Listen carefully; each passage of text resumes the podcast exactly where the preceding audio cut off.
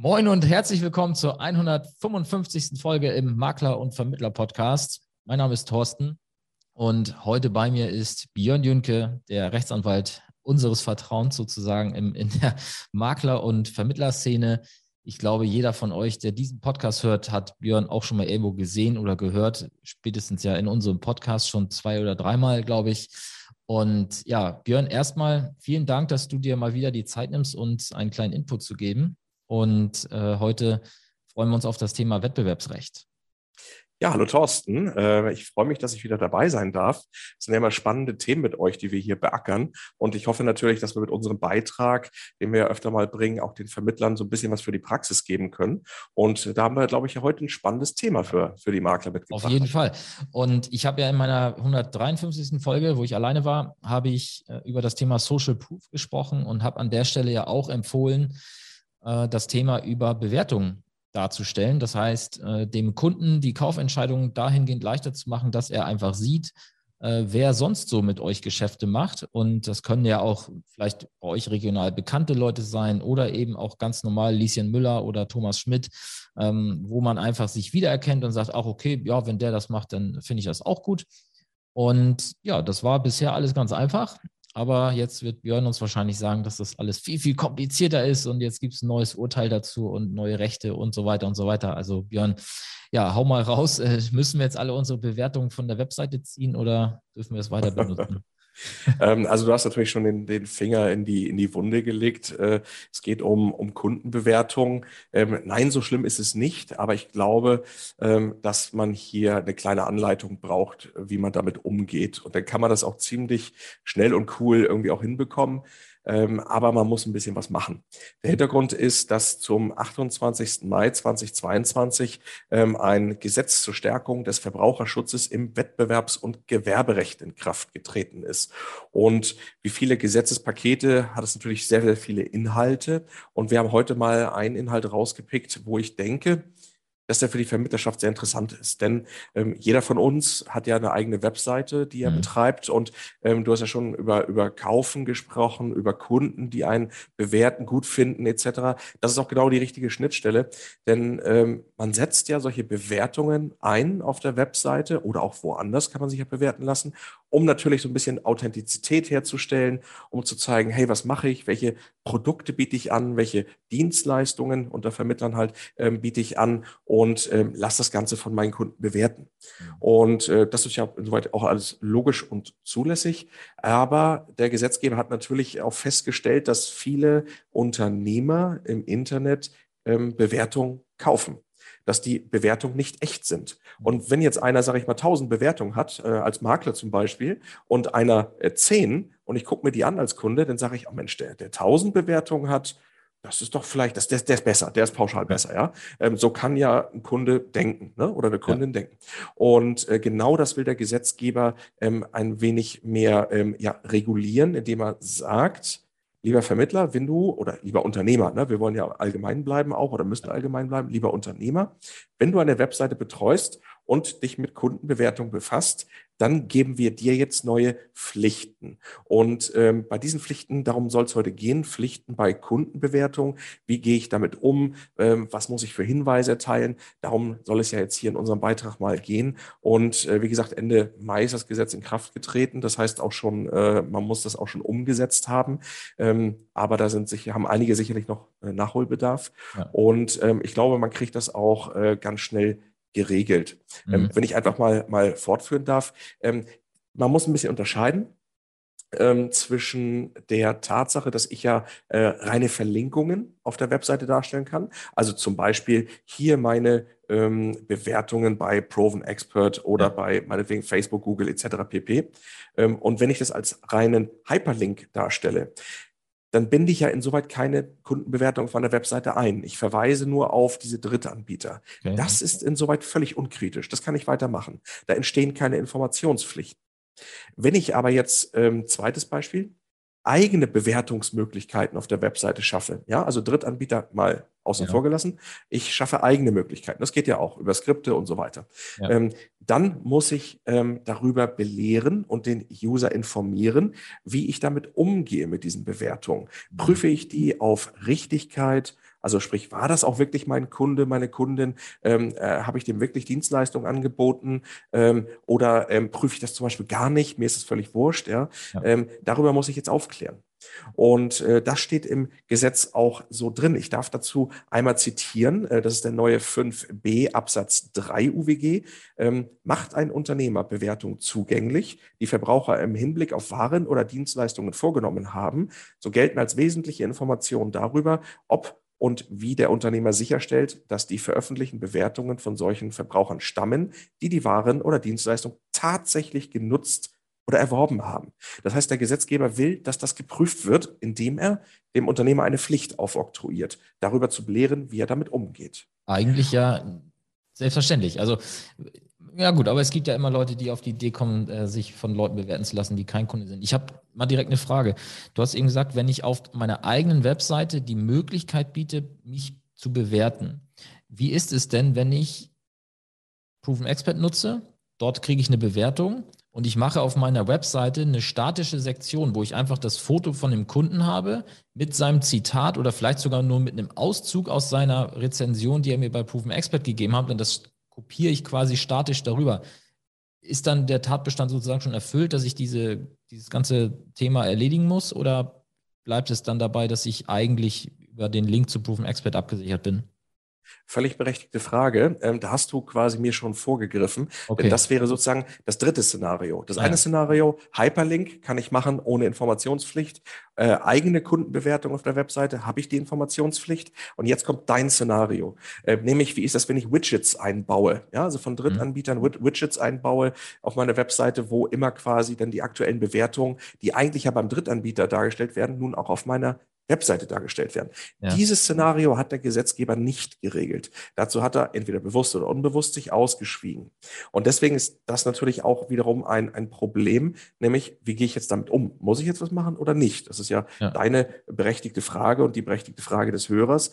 Ähm, und wir sind da natürlich immer ein bisschen vorsichtiger in diesen ähm, Angelegenheiten, weil wir aufgrund, ich sag mal, unserer Historie natürlich äh, in der Branche sehr, sehr viel mit Abmahnungen zu tun haben oder hatten wir haben früher sehr viel Abmahnung verteidigt und deswegen sind diese Themen für uns sehr sensibel, sodass wir da immer so ein bisschen vorsichtiger rangehen.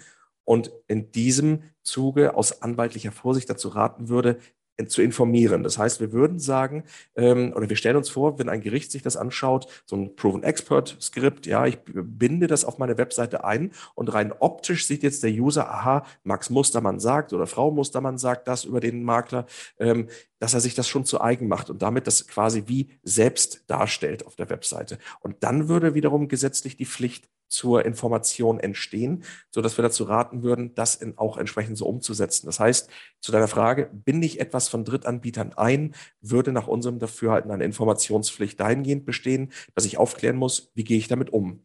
Ja. Und wenn wir in dieser Informationspflicht sind, haben wir zwei Möglichkeiten. Wir können sagen, das ist uns alles wurscht, ich prüfe hier gar nichts auf meiner Webseite.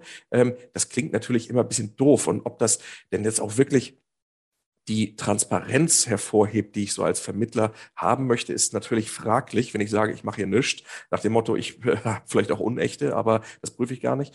Ähm, aber ich würde dann eher schon sagen, dass man einfach äh, ähm, damit ähm, transparent umgeht und sagt, wir prüfen das auf äh, Authentizität. Wir gucken, haben wir die Dienstleistung diesem Kundenmustermann mal angeboten oder nicht? Wenn nicht, lassen wir sie löschen.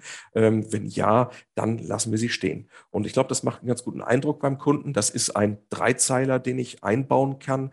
Ähm, vielleicht auch Tipps zur Umsetzung. Man könnte ähm, überlegen, ob man bei diesem Proven Expert, wir bleiben bei dem Beispiel, Widget bleiben und darunter eine Verlinkung bauen, dass man sagt, okay, weiterführende Hinweise zu Kundenbewertung und dann wird das als Link meinetwegen zum Impressum der eigenen Webseite gesetzt und dort baue ich einen Passus ein, wie gehe ich mit diesen Kundenbewertungen um. Ne, man könnte das auch noch ein bisschen weiterspinnen und sagen, ähm, hier sind zum Beispiel auch die Bewertungsrichtlinien von Proven Expert ja. und setzt nochmal einen Link dazu oder von Google, weil die haben ja auch wiederum eigene Prüf Richtlinien, wie die vorgehen. Und so macht man das dem Kunden transparent und er kann sehen, okay, so geht der Vermittler damit um oder der Unternehmer damit um und der leitet sonst nochmal auf den Drittanbieter, wo ich weiter nachlesen kann, mhm. wenn ich Fragen habe dazu. Und so kann man das ganz transparent auch mit, mit einfachen Bordmitteln eines äh, Backends, sag ich mal, darstellen und ist da in ein paar Minuten durch. Ja. Aber ich würde schon dazu raten, dass man das umsetzt. Mhm. Ja, okay. Spannendes Thema. Und ja, du hast es ja gerade schon angesprochen, also Proven Expert, da weiß ich es jetzt, da steht immer direkt jetzt schon unter den Bewertungen oder steht dann so und so viel Bewertungen gibt es für dieses Profil und darunter ist direkt ein Link zu, zu also geht, heißt irgendwie zur Echtheit dieser Bewertung oder so. Und da wird man dann verlinkt auf die Erklärseite, wo dann steht, hey, wir, genau. machen das so und so. Und die machen das ja über den Weg, dass der Kunde oder der Bewertende bekommt eine E-Mail, muss halt quasi wie so ein Doppel-Opt-in äh, durchführen, damit die Bewertung überhaupt online geht. Ne? Genau, das ist schon, äh, schon mal vom Drittanbieter eine gute Maßnahme. Nur wie gesagt, wenn man jetzt zu dem Ergebnis kommt, da ist natürlich andere Meinung vertretbar, ähm, aber dass man auch über dieses Widget eine eigene Informationspflicht entstehen lässt, kommt man jetzt zu dieser Informationspflicht und muss darüber aufklären. Und deswegen würden wir dazu raten, zumal das, wie gesagt, ein Dreizeiler oder Vierzeiler ist und mit einfachen Mitteln umzusetzen ist. Ne? Man muss nur, ich sag mal, über dieses Thema aufklären. Das tun wir jetzt gerade mit, mit eurem Podcast ähm, und äh, mit einfachen Mitteln das schnell äh, umsetzt. Und dann kriegt man das auch in den Griff. Ähm, es stellt sich auch die Frage, was passiert denn, wenn, wenn ich das jetzt alles nicht so mache? Mhm. Und da vielleicht nur mal ganz kurz nochmal ähm, aus unserer Praxis oder vom Anwaltsschreibtisch berichtet, ist es glücklicherweise sehr, sehr ruhig geworden am Abmahnmarkt. Ähm, ich weiß, wir haben dazu mal auch schon mal einen Podcast aufgenommen. Ja. Fragt mich jetzt nicht, welche Folge, das weißt du vielleicht besser. Ähm, aber wir haben äh, schon mal vor ein paar Jahren natürlich auch über die aktuellen Abmahnungen von unserem Anwaltsschreibtisch gesprochen. Und ähm, da war das noch anders, das Thema. Ne? Das war noch sensibler. Es gab viel mehr Abmahnungen. Also ich würde mal sagen, keine Woche ist nicht vergangen, wo wir nicht äh, irgendeine Abmahnung auf dem Tisch hatten, weil wieder ein, äh, ein, ein Makler meinetwegen äh, zu seinem Geschäftsmodell was falsch geschrieben hat oder das Impressum falsch gebaut hat, die erste Information falsch äh, gebaut hat, Datenschutzhinweise falsch gebaut hat, was so einem äh, ja doch als Bagatelle vorkommt. Ähm, ja aber schon damals, damals abmahnfähig war. Das hat der Gesetzgeber wiederum auch gesehen. Und das ist das Coole. Das ist sozusagen die zweite positive Botschaft, die ich rüberbringen möchte. Es gab vor diesem UWG-Gesetzespaket ein anderes UWG-Gesetzespaket, das Anti-Abmahngesetz 2020. Da nagel mich nicht fest. Also ist jetzt ungefähr anderthalb Jahre alt. Und das war auch ganz cool, weil das hat nämlich gesagt, ähm, dass diese einfachen Verstöße wie Datenschutzhinweise wie Impressum, da war ein Fehler in der Telefonnummer und der Ombudsmann war falsch und, und, und. Ich sag mal, diese ganz einfachen Sachen nicht mehr dazu führen können, dass jemand seine Anwaltskosten verlangen kann. Und okay. damit sind die Abmahnungen in diesem Bereich, in diesem Bereich bei uns auf, muss man sagen, null runtergegangen. Und das ja. finde ich cool, weil das sind jetzt auch keine Verfahren, wo man sagt, also da muss ich drei Instanzen wegen der falschen Telefonnummer durchklagen oder durchverteidigen, ja. ähm, sodass das durch dieses Anti-Abmahngesetz schon sehr ruhig geworden ist. Deswegen kann ich allgemein sagen, Entspannung äh, am Markt, äh, Entspannung für Web Webseitenbetreiber und für die Vermittlerschaft, weil vieles gar nicht mehr abmahnfähig ist. Natürlich kann man sich immer noch äh, den einen oder anderen äh, äh, im Bock schießen, natürlich, wenn ich mein Geschäftsmodell völlig falsch beschreibe. Ähm, aber so diese einfachen Sachen, die sind so gut wie nicht mehr, also abmahnfähig schon, aber ich kann die Kosten nicht mehr verlangen. Und welcher Abmahner, welcher Anwalt mahnt ab für umsonst? Es passiert ja. einfach nicht. Ja, ne? genau. ne? Und damit ist das ganze Thema abgerundet eigentlich super entspannt geworden für die Vermittler. Ja, und ich habe es jetzt gerade schnell mal hier live recherchiert. Äh, das ist die Folge 101. ja, also okay. auch schon wieder 50 äh, Stück her, über 50 Folgen her. Ja, also wer da nochmal reinhören will, die geht 40 Minuten. Äh, etwas länger als diese hier wahrscheinlich. Und, Oha, da hatte ich wohl viel ja. zu erzählen. ja, also sie, sie hat den Titel So ist Schluss mit Massenabmahnung. So, und da sprechen wir mit dir über das Thema. Ich weiß auch gerade gar nicht, habe ich das gemacht oder Nico? Ich glaube, Nico war es an der Stelle. Äh, nee, ich glaube, das waren wir. Oder waren wir das? Ja. Ja, also, ja. Nee, mit Nico hast du zu Themen, zum BU und so. Ja, genau. Aber okay, ist doch super. Und dann würde ich auch fast sagen, ich habe noch eine Sache, vielleicht kannst du dazu noch was sagen, weil du hast in deinem Blogbeitrag zu diesem Thema, gibt es ganz unten noch so einen, so einen kleinen Nachsatz, äh, da sprichst du irgendwie von schwarzen Klauseln, auch, auch, noch, auch noch unterhalb der Überschrift Kundenbewertung. Ähm, willst du einfach da nochmal was zu sagen, was das auf sich hat? Genau, der Gesetzgeber hat äh, im Prinzip ähm, ja so solche schwarzen Klauseln, das heißt harte Verbotsklauseln in der Anlage zum UWG, äh, zu Paragraph 3, Absatz 3 UWG geschaffen, wo das quasi nochmal konkretisiert wurde. Also ich darf vielleicht kurz zitieren den Satz. Ähm, unlauter und verboten ist die Behauptung, dass Bewertungen einer Ware oder Dienstleistung von solchen Verbrauchern stammen, die diese Ware oder Dienstleistung tatsächlich erworben oder genutzt haben ohne dass angemessene und verhältnismäßige Maßnahmen zur Überprüfung ergriffen wurden, ob die Bewertung tatsächlich von Verbrauchern stammen. Das ist im Prinzip genau das, was wir gerade besprochen haben. Der Gesetzgeber hat da nochmal hart reingeschrieben, was er will und was er nicht will und was verboten sein soll. Dass man das auch nicht, äh, ich sag mal, interpretieren kann. Jetzt ist ziemlich klar, er will nicht, dass Bewertung gekauft werden, mhm. Bewertung, also Fake-Bewertung dargestellt werden, damit ein Verbraucher äh, eventuell hier äh, ja ein falsches Inception bekommt und vielleicht bei dem einen Vermittler sagt, da gehe ich hin, bei dem anderen nicht, aufgrund dieser Fake-Bewertung. Das ja. soll damit beendet werden. Mhm. Und wenn ich jetzt weiß, mal angenommen, ich habe hab jetzt in meinem Wettbewerbsumfeld regional jemanden, wo ich weiß, ziemlich sicher, der hat, der hat doch bestimmt Bewertung gekauft. Und ähm, was würde denn jetzt passieren? Also wird der jetzt irgendwie, also wer, wer wird jetzt darauf aufmerksam und wer sagt ihm, hey, du musst die wegnehmen? Ja, also von alleine passiert natürlich okay, das ist nichts. Das klassische Ding ähm, wieder, das muss halt irgendeiner muss es anzeigen quasi und dann geht es halt seinen Weg. Ganz genau. Also ich sage mal, unter, unter Kollegen kann man dem natürlich mal eine Mail ja. schreiben und sagen, hey, schau dir das nochmal genau an, bist du sicher, ob das so passt.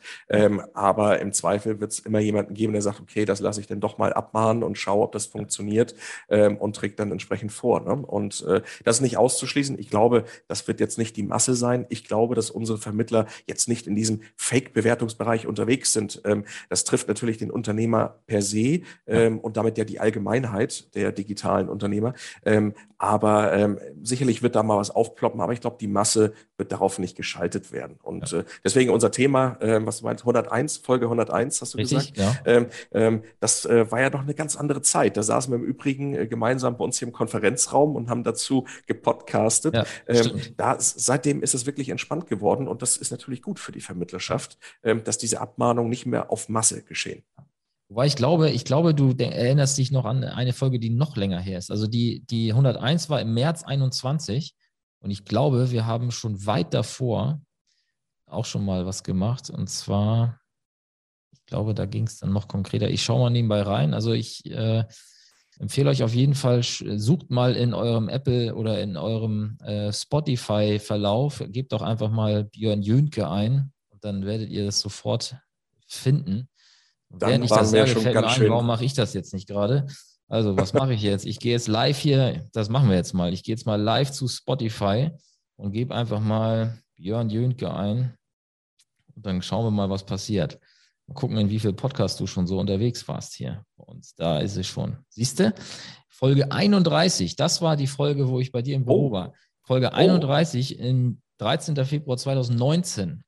Boah, Abmahnfallen okay. im digitalen Vertrieb. Da haben wir ah, noch gesagt, okay. aufpassen. Und dann war ein Jahr später, haben wir gesagt, ja, alles nicht mehr so schlimm. Okay, alles gut. ja, dann haben genau. wir schon durchaus ein bisschen was aufgenommen in den Kasten. Sehr gut. Ja, allerdings. Und jetzt habe ich auch gleich äh, hier abschließend geklärt. Also das, was wir jetzt gerade machen, ist die vierte Folge mit dir in unserem Podcast. Sehr schön. Und hoffentlich nicht die letzte. Und ja, dann passt das. Super. Sehr gut. Jörn, ich danke dir herzlich, äh, bin gespannt auf Feedbacks und ja, vielleicht meldet sich ja jemand direkt auch bei dir mit weiteren Fragen. Das äh, ist wahrscheinlich erlaubt, hoffe ich. Natürlich. Und ja, dann vielen Dank und bis zum nächsten Mal. Danke auch, Thorsten. Viele Grüße an Nico und bis bald wieder. Ciao. Ciao.